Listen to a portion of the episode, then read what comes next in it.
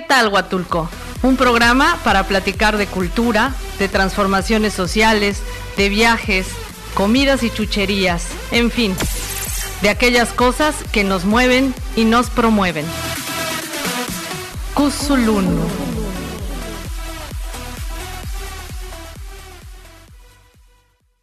Bueno, pues vamos a empezar amigos.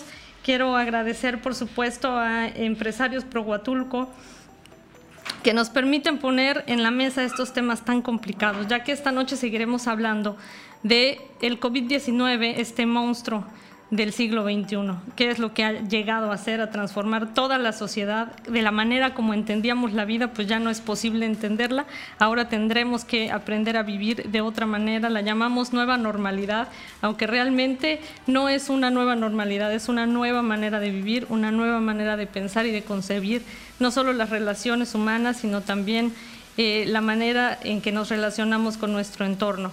Y bueno, pues la verdad es que el tema del COVID en, los últimos tiempos ha sido complejo. Hablar de la vacuna, hablar de que si somos o no conejillos de indias, hablar sobre las muchas limitantes del sector salud en todos los lugares.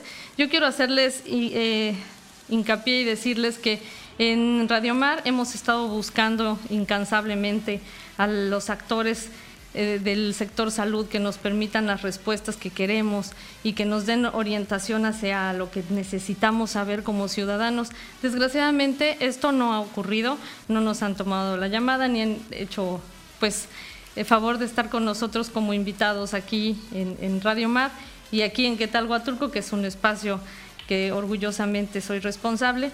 Y bueno, pues yo creo que eso también se debe a las limitaciones que tenemos eh, en cuestiones de salud en nuestro querido Bahías de Huatulco. Y no soy yo quien lo dice, yo creo que si usted ha estado con alguna urgencia a medianoche, sabe que aquí hay de dos. ¿No? O se aguanta o se hace usted millonario para poder pagar lo que cuestan los servicios de salud en nuestra comunidad. Y bueno, en el caso de, COVID, ¿qué es lo que está pasando? ¿Cuántos hospitales? Estamos llenos todos. Por ahí decíamos que el Hospital Comunitario de Santa María pues tiene cuatro camas para atender pacientes COVID. Y si vemos esto eh, comparado con las cifras que, nos dan los diarios, pues es irrisorio. No podríamos competir con cuatro camas para más de 150 pacientes, ¿no? la falta de ventiladores. Y bueno, pues es una serie de preguntas que nosotros tenemos hoy en este programa. Ya habíamos hablado con anterioridad qué es lo que necesitamos hacer para prevenir el contagio, qué es lo que tenemos que hacer para estar seguros en casa, para cuidarnos entre nosotros. Y bueno, pues sí, el uso del cubrebocas, recordarles que debe de abarcar tanto nariz como boca y recordarles también que la distancia social es importante. No se trata de estar completamente aislados, se trata de vivir la vida de una manera completamente distinta, de alimentarnos mejor y bueno, pues de tener ciertos eh, usos de higiene que a lo mejor son exagerados, pero pues que ahora los necesitamos más que nunca. Y el programa de hoy eh, lo queremos destinar a ciertas preguntas que queremos hacer acerca de qué pasa con el paciente COVID cuando ya está hospitalizado. ¿Qué es lo que ocurre cuando a, nosotros como familiares nos dicen, eh, tu paciente tiene que ser intubado? ¿Qué es lo que ocurre ahí? Entonces, en unos minutos más, al regresar del corte, vamos a tener eh, la llamada y una entrevista a la doctora Daniela Barragán, que es eh, jefa del área de hospitalización del Hospital San Angelín Chapultepec en la Ciudad de México. Y bueno, pues ella será quien nos platique un poquito qué es lo que pasa, cuáles son los protocolos a seguir ya que bueno, aquí en Huatulco no tuvimos la fortuna de tener uno de nuestros médicos locales que pudiera hablarnos del tema. Y les recuerdo nuestro teléfono en cabina 958-109-9916 y estoy con ustedes en unos minutos.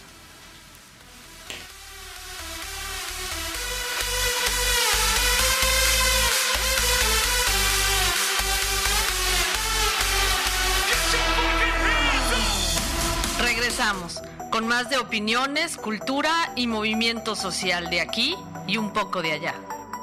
Amigos, estamos de regreso aquí en su programa ¿Qué tal Huatulco? Y bueno, ya saben, hablando de este gran tema, el COVID, el monstruo del siglo XXI, y agradezco profundamente a la doctora Daniela Barragán quien es jefa de hospitalización del Hospital San Angelín Chapultepec en la Ciudad de México, mi queridísima Ciudad de México. Doctora, buenas noches. Hola, buenas noches, muchas gracias por la invitación.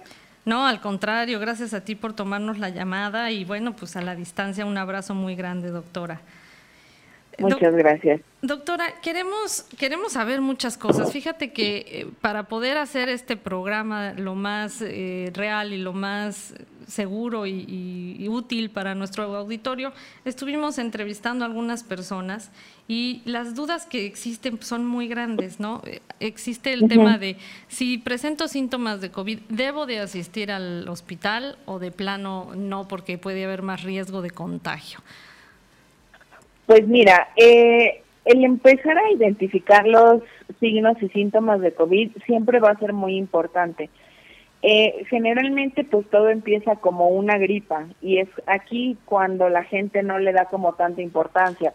Es como, bueno, pues me duele la cabeza, tengo un poquito de escurrimiento nasal, no pasa nada. Desgraciadamente el COVID progresa muy rápido y es cuando nos está empezando a dar otras manifestaciones. La respuesta es sí, sí tenemos que ir al hospital.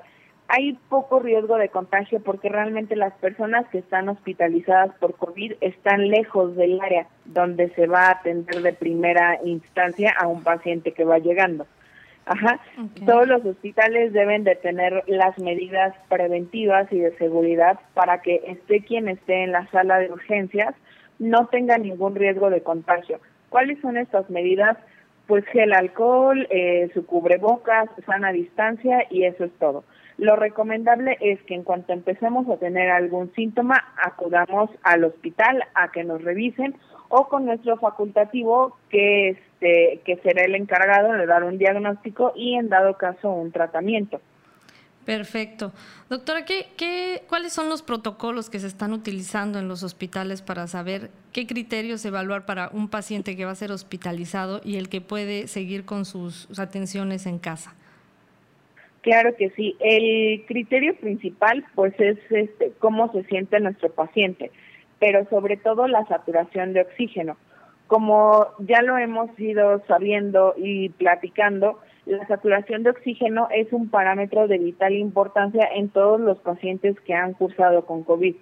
La saturación normal al aire ambiente siempre tiene que ser mayor del 90%, a menos que tengamos alguna enfermedad como afecciones de los pulmones, como el EPOC, y eso hace que nuestra saturación baje un poquito. Pero si somos personas sanas que no tenemos ninguna comorbilidad, nuestra saturación siempre tiene que ser arriba del 90%. Si nosotros encontramos un paciente que va llegando a urgencias o a una unidad de triage respiratorio y vemos que tiene una saturación menor al 90% y que se le ve esfuerzo respiratorio, es decir, que está respirando con dificultad, que está utilizando músculos accesorios y aparte de eso tiene este, signos y síntomas de COVID, es una persona que podemos empezar a pensar que va a requerir una atención más allá de una atención domiciliaria. Hay muchas personas que tienen COVID y no baja nunca su saturación. Esas personas son las que podemos nosotros mantener un tratamiento ambulatorio, es decir, los revisamos en el hospital, les damos su receta y les estamos dando seguimiento vía telefónica, vía videollamada y se les dan signos y síntomas de alarma. Las personas que nosotros vemos que tienen una menor saturación, que tienen dificultad respiratoria, son los que se tienen que quedar hospitalizados. Perfecto.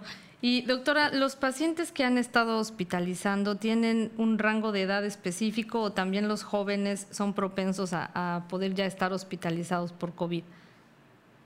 Al principio de la pandemia se decía que esta enfermedad afectaba un poco más a los grupos este, de edad avanzada. Incluso se decía que a los pacientes geriátricos eran a los que más iba a afectar.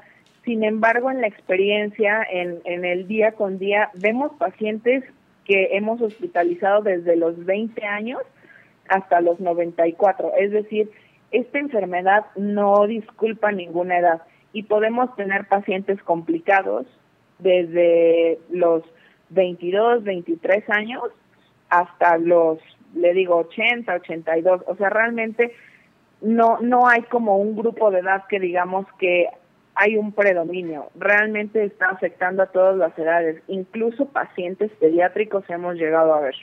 Perfecto. Y bueno, fíjate que otro de los, de los factores que, preocupa mucho a la población aquí en, en, Oaxaca, en específico en Huatulco, es qué ocurre cuando nos dicen que nuestro paciente tiene que ser intubado. ¿Qué significa eso? Eh, no sé si puedas platicarle a nuestro auditorio en qué consiste este procedimiento, cuáles son los beneficios en el tema del tratamiento COVID y también, por supuesto, cuáles son sus riesgos. Claro que sí. Cuando nosotros recibimos a un paciente con COVID que se tiene que hospitalizar, nosotros eh, tenemos una escala, por decirlo de alguna manera, que nos dice si el paciente está cursando con un cuadro moderado, grave o severo. Generalmente los pacientes que desgraciadamente tienen que requerir de un apoyo ventilatorio adicional al, al oxígeno que puede ser por puntitas nasales, por una mascarilla que ya es la intubación, son pacientes que caen en criterios de severidad grandes. Son pacientes que ya su musculatura que nos está ayudando a respirar está fatigada. Cuando el paciente empieza a tener aumento del, este, del esfuerzo respiratorio, es un músculo que ya está cansado y por ende ya no tiene una calidad la, el movimiento para respirar. Entonces son pacientes que pese al oxígeno que nosotros les estamos brindando, las, la desaturación persiste. Son saturaciones bajitas, menos del 60%, que tengan este, frecuencia respiratoria de más de 35 respiraciones por minuto. Entonces ahí es cuando nosotros tenemos que ver si nuestro paciente se beneficiaría de una intubación. Intubar a un paciente quiere decir que nosotros pongamos en su garganta un tubo que va a llegar a los bronquios. Ajá. El, nuestro aparato respiratorio se compone de la nariz, la tráquea, los bronquios y los pulmones someramente. Okay. Eh, este tubo que nosotros ponemos llega a la tráquea y a los bronquios. Entonces, el aire que, este, que nosotros normalmente respiramos por nuestra nariz va a llegar a través de ese tubo por una máquina que se llama ventilador. El ventilador nosotros lo programamos dependiendo de las necesidades del paciente, cuántos litros de oxígeno, cuánto vamos a tener de frecuencia respiratoria. Esto nos ayuda mucho a que nuestro paciente tenga una adecuada perfusión de oxígeno. ¿Qué es esto de perfusión de oxígeno? Que el oxígeno llegue a todos los tejidos.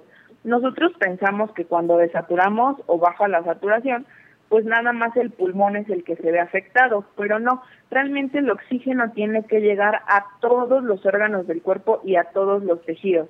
Si nosotros tenemos una baja saturación, el oxígeno llega muchísimo más restringido a todos nuestros tejidos. Entonces, si nosotros intubamos a un paciente, tenemos una saturación de oxígeno más alta y todos nuestros órganos van a tener la cantidad de oxígeno que se necesita. Y eso va a hacer que tengamos menos probabilidad de que algunos otros órganos, aparte de los pulmoncitos, empiecen a tener algunos daños. Ese es el beneficio, que nosotros vamos a tener bien oxigenado todo nuestro cuerpo. Perfecto. Es una decisión muy este muy importante hacerlo de manera oportuna para que nuestro paciente se beneficie lo mayor que se pueda de este procedimiento. Ok, doctora, este procedimiento se hace con el paciente sedado, supongo. Así es. Todos los pacientes que nosotros vamos a intubar, primero que nada necesitamos el consentimiento expreso del paciente. Nosotros no podemos decidir que lo vamos a intubar y ya sin tener en cuenta el deseo del paciente o de los familiares. Nosotros siempre tenemos que hablar con ellos, tenemos que hablar con su familia y si ellos nos dicen que sí, adelante, se firma un consentimiento. Lo que viene después es este, preparar todos los medicamentos que nos van a ayudar a sedar a los pacientes. Nuestros pacientes no van a sentir dolor, ni se van a sentir angustiados, ni se van a sentir que se están ahogando nosotros los vamos a ayudar a relajarse con medicamento y todo este procedimiento no va a ser doloroso para ellos. Perfecto. ¿Y cuáles serían las secuelas de un paciente que ya después cuando es extubado o no existen? Si nosotros intubamos a un paciente de una manera temprana y oportuna, realmente las secuelas que puede presentar son pocas, ya que nosotros vamos destetando del ventilador al paciente poquito a poco.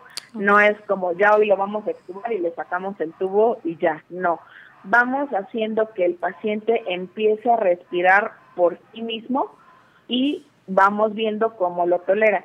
Si vemos que el paciente no tolera empezar a respirar por sí mismo pese al apoyo del ventilador, pues lo dejamos este un rato más con, con el tubo. Las, las secuelas realmente son, son pocas. Puede ser ronquera, puede ser un poco de dolor al despertar. Evidentemente, cuando nosotros quitamos el tubo del paciente, pues ellos van a seguir requiriendo oxígeno. Y generalmente eso lo damos por un dispositivo que se llaman puntas de alto flujo. Ahora, alguna de las complicaciones que pueden este, surgir a partir de que nosotros intubamos a un paciente es alguna coinfección. En los hospitales, los hospitales tienen sus propias bacterias, sus propios virus que no están como tan comunes en el ambiente eh, comunitario. Ajá. Los hospitales tienen como sus propios bichos, su propia fauna. Entonces, lo que podría pasar cuando nosotros tenemos a un paciente con una intubación prolongada es que adquiera algo que se llama neumonía por cuidados hospitalarios. Pero realmente pues son complicaciones que aunque sí son frecuentes, son totalmente tratables. Perfecto. Pues amigos, estamos escuchando y agradezco nuevamente a la doctora Daniela Barragán que nos hizo el favor de tomar la llamada. Vamos a seguir con ella después del corte. Ella es jefa de hospitalización del Hospital San Angelín Chapultepec en la Ciudad de México y hago aquí mención de que este hospital es de los que entró en, en convenio con el gobierno para poder atender a los pacientes COVID y este modelo de convenio lamentablemente no, no surgió en el interior del país porque hubiera sido muy benéfico para muchos de nosotros. El teléfono en cabina 958-109-9916 por si tienen alguna duda. Aprovechemos que aquí está la doctora Barragán esta noche vía telefónica con nosotros. Vamos a un corte y regresamos. ¿Qué tal Huatulco? Opiniones, cultura y movimiento social.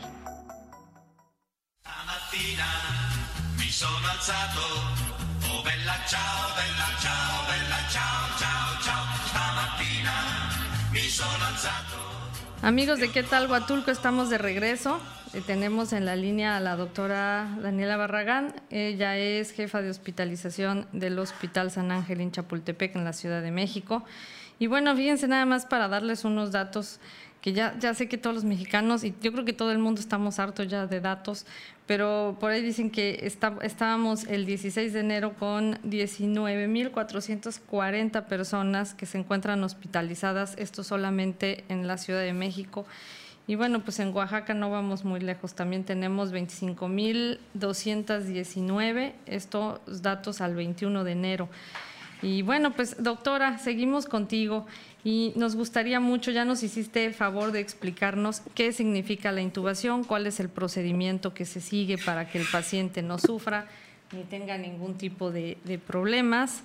Eh, y me preguntan aquí, una paciente me dice, eh, ¿cuál es la mejor manera de trasladar a un paciente COVID en ambulancia? Muchos dicen que en posición supina y otros en prono. ¿Cuál es, la, cuál es tu opinión, doctora?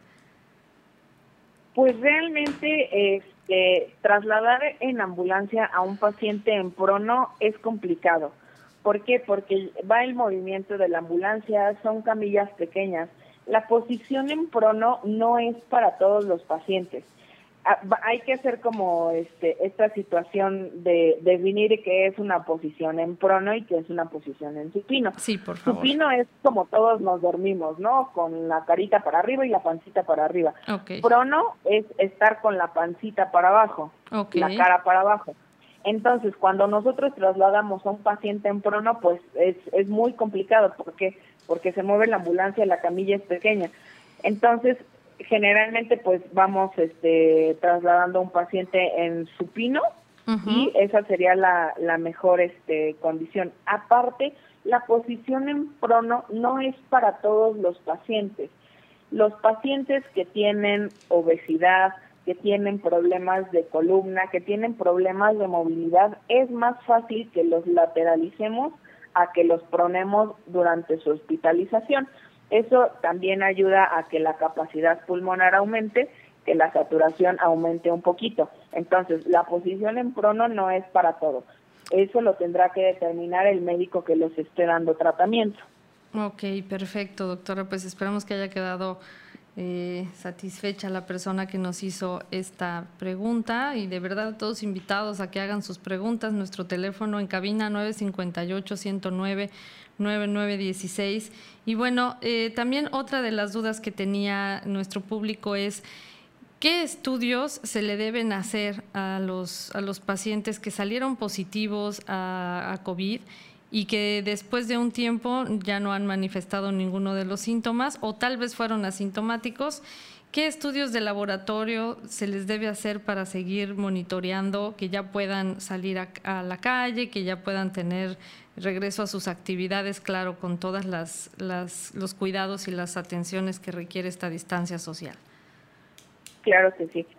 Para que nosotros tengamos un diagnóstico 100% seguro de COVID, tenemos que hacer una PCR. Cuando nosotros tenemos una PCR positiva, significa que nuestro paciente tiene COVID. Justamente para decir que nuestro paciente está dado de alta y puede volver a sus actividades cotidianas, es necesario volver a hacer una PCR. Como sabemos, hay pruebas también rápidas que, aunque sí son muy seguras, no miden lo que necesariamente tenemos que medir para que ya demos de alta a nuestro paciente. Hay pruebas que se hacen en sangre que nos miden anticuerpos. Los anticuerpos son los que se generan después de haber estado en contacto con COVID. Ajá, pero no necesariamente nos dicen si ya no presentamos la enfermedad. Por eso lo más este, indicado es hacer una PCR. Eso es la que nos dice si ya podemos volver como a salir, a tener una vida similar a la normal, ya que los cuidados post-COVID siempre van a ser muy importantes, que nuestro paciente continúe con los medicamentos que le indica este, su facultativo, que se haga la rehabilitación pulmonar, que esto es muy importante, que se empiece de poquito a, a, la normalidad, porque muchas veces cuando se sale del hospital, pues pensamos que ya nuestro paciente está curado, pero no, esto es simplemente que ya no somos infecciosos y podemos terminar de cuidarnos en casita. Perfecto, doctor. Aquí me surge una pregunta. Nosotros que tenemos la ventaja y la dicha de vivir tan cerquita del mar y muchos de los que la están escuchando esta noche pues se dedican a actividades pesqueras o náuticas. Eh, después de que se recuperan del COVID, ya eh, prontamente pueden salir, pueden nadar, pueden tener esta, esta pues ejercicio respiratorio que implica el nado, el buceo, sobre todo aquí hay mucho buzo de inmersión también, de apnea. Eh, platícanos un poquito para este público en específico que somos nosotros. Pues mira, realmente el reintegrarnos a nuestras actividades de la vida cotidiana, como ya lo mencionaba, es de manera paulatina. COVID lo que hace es que deja muy inflamados los pulmones y cuando nosotros salimos del hospital o ya nos sentimos recuperados, tiene que pasar algún tiempo para que nosotros volvamos a tener como las actividades cotidianas. Yo realmente no recomiendo, así como que de primera instancia ya salimos del hospital y haya pasado una semana y volvamos este como empezar a nadar, a bucear. ¿Por qué? Porque nuestros pulmones sufrieron una inflamación se tienen que empezar a desinflamar para volver a tener la misma capacidad pulmonar. Aunque nosotros hayamos sido asintomáticos o hayamos sido personas que no hayan requerido una hospitalización, sí hay una inflamación en los pulmones y la inflamación de los pulmones va a ir cediendo hasta llegar prácticamente a la normalidad y eso puede tardar hasta seis meses. Entonces, si nosotros no tenemos la misma capacidad pulmonar que antes de la enfermedad, sería riesgoso hacer este, actividad física que requiera como de mucha capacidad pulmonar como lo es la natación y el buceo. Perfecto, doctora. Y bueno, platícanos un poco, ilústranos sobre qué esperar de esta nueva cepa que ya se está presentando en México. Eh, ¿Vamos a tener que seguir con las mismas medidas de prevención o habrá que modificar o sumar algunas? ¿Es una cepa más agresiva? O platícanos un poco más sobre ella. Es una cepa más contagiosa. Ok. Ajá. Entonces, las medidas de prevención que tenemos tienen que seguir siendo las mismas. Realmente el distanciamiento social, el estarnos lavando las manos, el usar nuestro cubrebocas como lo tenemos que usar, son, son las medidas pertinentes para esta y cualquier cepa realmente lo que tenemos que reforzar mucho es que este esto no se está acabando. El que haya una nueva cepa solo significa que este virus está cambiando, se está adaptando a los humanos y está sabiendo lo que hacemos. Por eso no tenemos que bajar la guardia. Tenemos que continuar con nuestro lavado de manos, eh, el cubrebocas. Muchas personas al salir a la calle usan caretas, eh, lentes de protección y eso está perfecto. Mientras menos estemos en contacto con la gente que no conocemos, con el exterior, es mejor. Hay algunas profesiones que pues sí, eh, inevitablemente tienen que, que, salir a trabajar, que la, el trabajo no se puede hacer como home office. Y esa es la población que tiene que mantener todas sus medidas de prevención si salimos al súper, igual nuestras medidas de prevención, lavarnos nuestras manos, cubrebocas, careta. Realmente parece como muy repetitivo y, y pensaríamos que si nosotros dejamos de hacer esto, pues no pasa nada, pero sí, porque por la mayor virulencia. Realmente este coronavirus es una variedad que se contagia y se propaga muy rápido. Entonces, mientras más vaya mutando y mientras más vaya cambiando, va a ser más fácil que nos contagiemos. Pero si nosotros no bajamos la guardia y mantenemos nuestras medidas de prevención y seguridad cuando salimos y en nuestra casa, no tiene por qué haber mayor problema. Hay que seguir cuidándonos. Perfecto. Y ya para ir concluyendo la entrevista, doctora, me gustaría que nos platicaras un poquito más acerca de eh, los niños, vimos que este coronavirus sí, sí fue un poco respetuoso, ¿no? De, pronto decimos que no tenía abuela, sí tenía, porque no agarró niños. Entonces, eh, ¿por, qué, ¿por qué esta excepción y si esta nueva cepa también tiene la misma característica?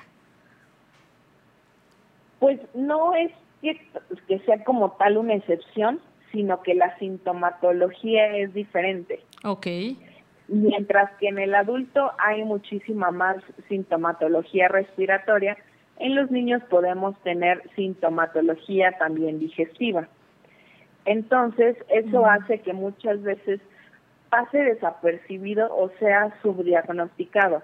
Evidentemente, si nosotros tenemos una familia que tiene niños y la familia, mamá, papá, abuelitos, tíos están contagiados, lo más probable es que también nuestros niños se puedan contagiar.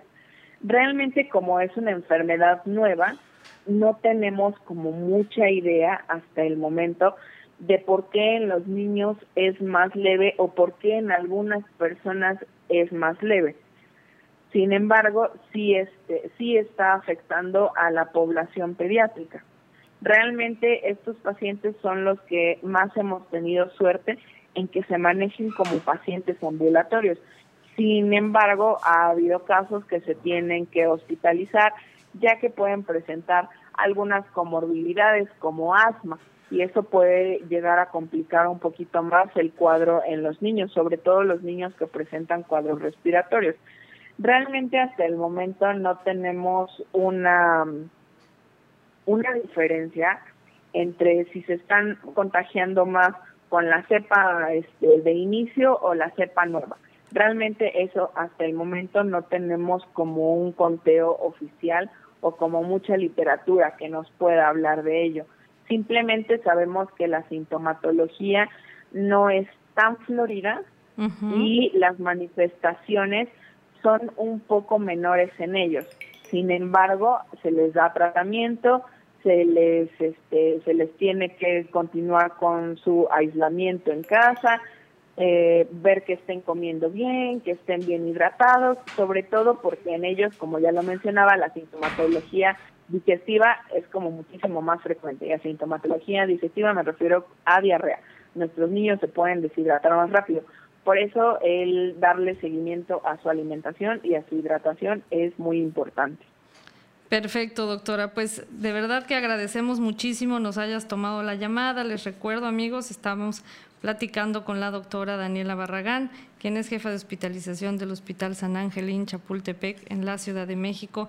Y doctora, te mandamos desde aquí no nada más nuestro agradecimiento, sino también nuestro cariño. Por favor, cuídate mucho, tú que estás al frente de esta difícil labor. Te, admiro y te mando todo el agradecimiento que, que puedo de parte mía y de mi familia, porque la gente que está ahí en el área de salud pues merece muchos aplausos y muchos consentimientos cuando pase todo esto. Espero tenerte aquí en Huatulco para consentirte como te mereces. Ojalá que sí. También les mando un fuerte abrazo. Hay que recordar que no hay que bajar la guardia. Esto todavía no acaba, pero con el apoyo de todos y poniendo todos cada, cada uno nuestro granito de arena, va a ser más fácil que salgamos de esto bien librados. Muchísimas gracias, doctora. Te deseamos una linda noche. Igualmente, que tengan buena noche. Hasta luego. Hasta luego, gracias.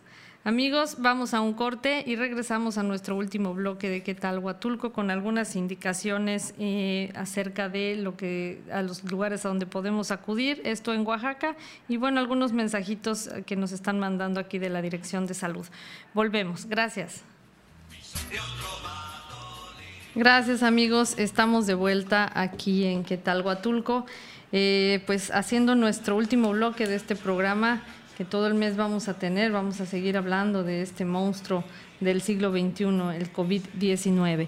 Y bueno, eh, tenemos aquí una, un mensaje de la Dirección de Salud Municipal que nos comentan que cuenta con una ambulancia para el traslado de pacientes COVID y que se puede solicitar este traslado al 958 581-4350. Lo voy a repetir y los teléfonos van a quedar aquí en la cabina por si alguien gusta volver a consultarlos. 958-581-4350. Este teléfono está disponible las 24 horas, todos los días de la semana. Nos comentan que cuentan con personal capacitado para realizar todos los traslados, así como los cuidados intensivos y los traslados pueden ser locales o foráneos. Y lo más importante, importante, por favor, no nos dejemos sorprender. Este servicio es totalmente gratuito. Agradecemos muchísimo a la Dirección de Salud que nos haga llegar esta información. Y bueno, aunado a esto, también quiero comentarles que el coordinador de planeación y desarrollo de la jurisdicción sanitaria número uno de Valles Centrales, Juan Carlos Contreras Santiago, recordó que hay cuatro centros de valoración de primer contacto para pacientes con síntomas respiratorios y uno de ellos es el Hospital General de Zona Número Uno del, Seguro Social, el Presidente Juárez, que es del, del ISTE, perdón, el Hospital Civil Doctor Aurelio Valdiviesco, nuestro hospital de cabecera en Oaxaca capital, y el Centro de Salud Urbano número uno. Y bueno, estos son los cuatro centros de atención eh, que tenemos en la ciudad de Oaxaca. Eh, sabemos también que los pacientes que han sido trasladados de aquí de Bahías de Huatulco pues llegan directamente a Pochutla y de ahí pues si lo amerita la circunstancia médica de cada, de cada persona son trasladados a Oaxaca. Así que agradecemos mucho a la persona que nos mandó esta información, repito, de la Dirección de Salud, donde nos dice que tienen una ambulancia disponible las 24 horas con personal calificado para los traslados de pacientes COVID que pueden ser locales o foráneos y que, bueno, no tiene ningún costo. Y les, les repito el número, 958-581-4350. Yo creo que es momento para que todos nosotros aprendamos a cuidarnos entre todos. Eh, realmente eh, las personas que han ido a hacerse las pruebas y que no han ido una vez, sino van varias veces, las personas que después de que ya tuvieron su, su cuarentena porque salieron positivos y estuvieron en casa, y los mandan a hacerse radiografías, estudios de gabinete y otra vez la prueba, compartirán conmigo la opinión de que esta enfermedad de verdad es muy, muy costosa.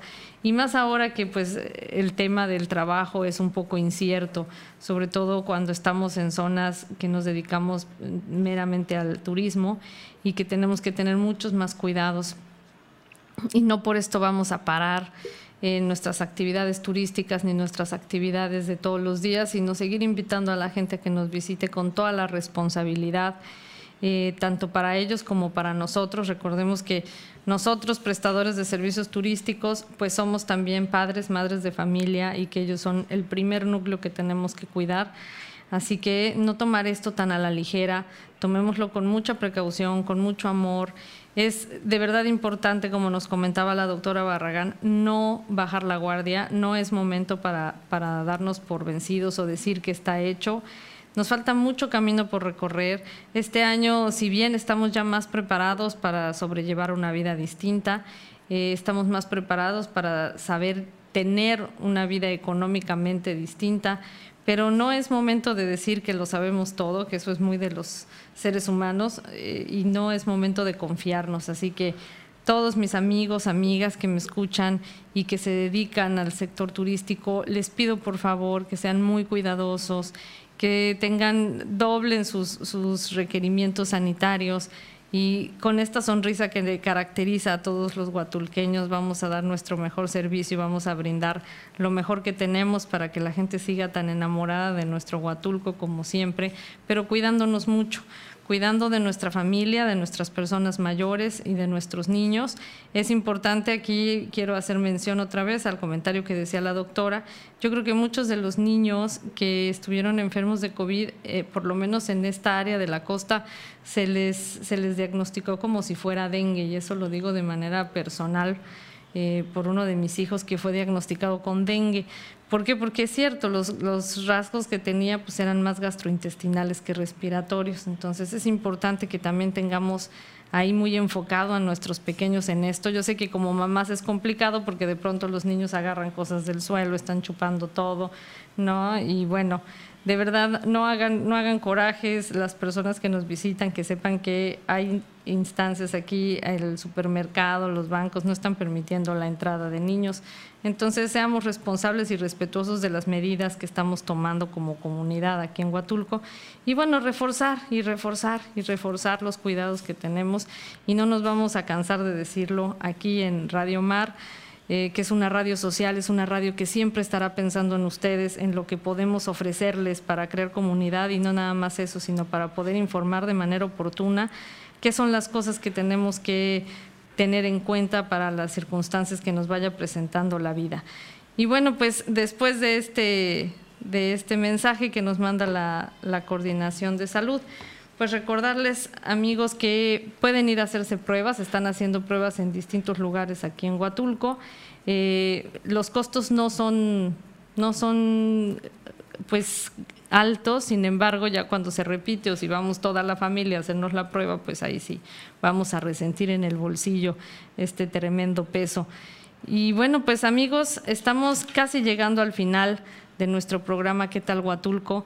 Voy a empezar con mis con mis avisos parroquiales. No recordemos siempre, por favor, que tenemos un compromiso con nuestras mascotas, que son seres maravillosos. Eh, nuestros perros, nuestros gatos nos esperan todos los días para vernos y siempre nos ven hermosos y nos ven únicos y nos ven poderosos. Así que solamente por eso debemos amarlos y quererlos muchísimo. El lugar de un perro no es una azotea, ni es estar amarrado a ningún lugar, ni son policías. Son parte de nuestra familia y parte de nuestra vida. Así que por favor no dejemos a nuestros animales fuera de esto. Ha estado haciendo mucho calor, así que pues no los saquemos a pasear a las horas del sol porque mientras nosotros tomamos un bronceado increíble, pues ellos tienen el corazón muy cerca del pavimento y también tienen sus patitas, pues ya que hay que cuidarlos un poquito más. Así que por favor, cuidémoslo mucho. Quiero recordarles amigos y darles las gracias, por supuesto, a todos los que nos apoyaron en nuestra campaña de playas limpias. Limpiemos Huatulco, que hicimos en coordinación con Playas Limpias, nuestro comité. Un saludo a Vicky y a todo el equipo. Y con el 98 Batallón de Infantería, ubicado aquí en Bahías de Huatulco. Y bueno, 544 kilos de basura fueron los que pudimos rescatar y que no llegaron al mar y que no llegaron a los estómagos ni a los tejidos de los peces y que pudimos nosotros, bueno, ayudar, poner un granito de arena en esta gran labor y esta responsabilidad que es de todos nosotros, de todos nosotros. De pronto nos, nos llegan muchas felicitaciones que agradecemos muchísimo, pero también queremos que todos sepamos que la basura, si se va con nosotros, regresa con nosotros. Y que tengamos mucha responsabilidad y mucha eh, empatía por nuestros trabajadores del relleno sanitario. Tengamos una bolsa exclusiva para nuestros cubrebocas cada día que los cambiemos, cada semana, cada periodicidad que ustedes hayan decidido cambiar los cubrebocas suyos y de sus familias, pues tenerlos en, un, en una bolsa especial y marcarlo con un plumón y decir cubrebocas. Esto no, no tiene por qué estarlo abriendo la, la, persona del relleno sanitario. Igual, si tenemos un pacientito en casa, lo que nos pidieron los, los trabajadores del relleno es amarrarla y ponerle un listón azul. Ellos sabrán de esta manera que es un material que puede estar contaminado de COVID y entonces no lo van a abrir. Así que seamos empáticos con ellos, por favor, en estos momentos que nos necesitamos todos.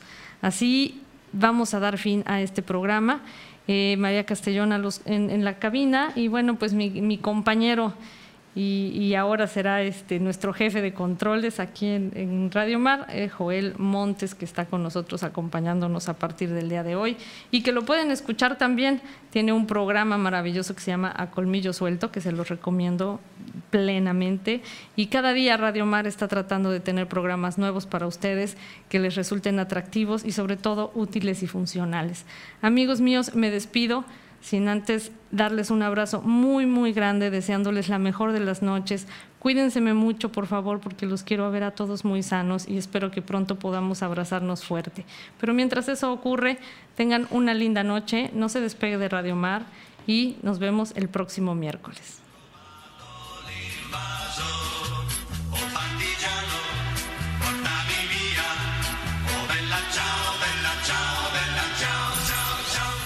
Nos volvemos a escuchar, pensemos en las cosas que nos unen y nos mueven. Hasta la próxima. ¿Qué tal, Huatulco?